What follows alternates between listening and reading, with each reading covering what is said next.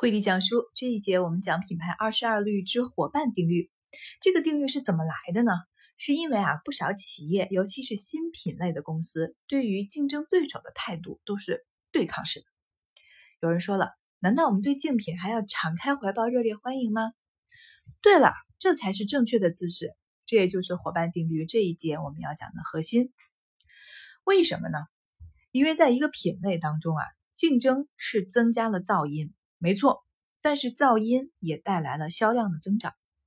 百事可乐和可口可乐的竞争，让顾客对可乐产生了兴趣，两个产品的销量都上升了。那顾客在想要喝饮料的时候，他选择了可乐而不是橙汁矿泉水，这就刺激了需求，从而实现了销量的拉升。那竞争的同时呢，其实也是一个扩宽品类的过程。尤其是对于新的品类来说，是个正向的促进作用。顾客将品牌之间的竞争啊，其实也视为一种自己的权利。那选择的权利，对于消费者来说，内心是有满足感的。那如果只有一家，顾客可能并不会去买，反而买了替代品，因为他产生了怀疑。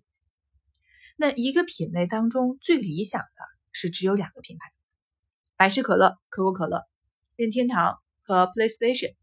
金霸王和劲道等等，当太多选择出现的时候，消费者也会出现呃障碍，消费也就会受阻。一个呢是选择的障碍，就不知道选哪个了，品种太多；第二个呢就是分流，就是可能会让消费者的消费习惯更加的细分，那这样在一个产品上的总体销量就会被拉拉下来。那本节最后呢，我们来跟大家提示一个很重要的现象啊，不知道大家是否有意识到，就在零售业当中啊。同类的商家非常喜欢扎堆儿，比如说像在纽约市，金融区就在华尔街，广告公司大部分集中在麦迪逊大街，而剧院呢就在百老汇。那我们也在路边经常会看到的是，麦当劳附近就有肯德基，或者是汉堡王，甚至就是在街对面或者是邻铺。为什么呢？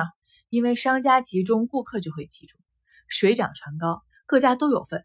这就是伙伴定律在实际当中的应用，你发现了吗？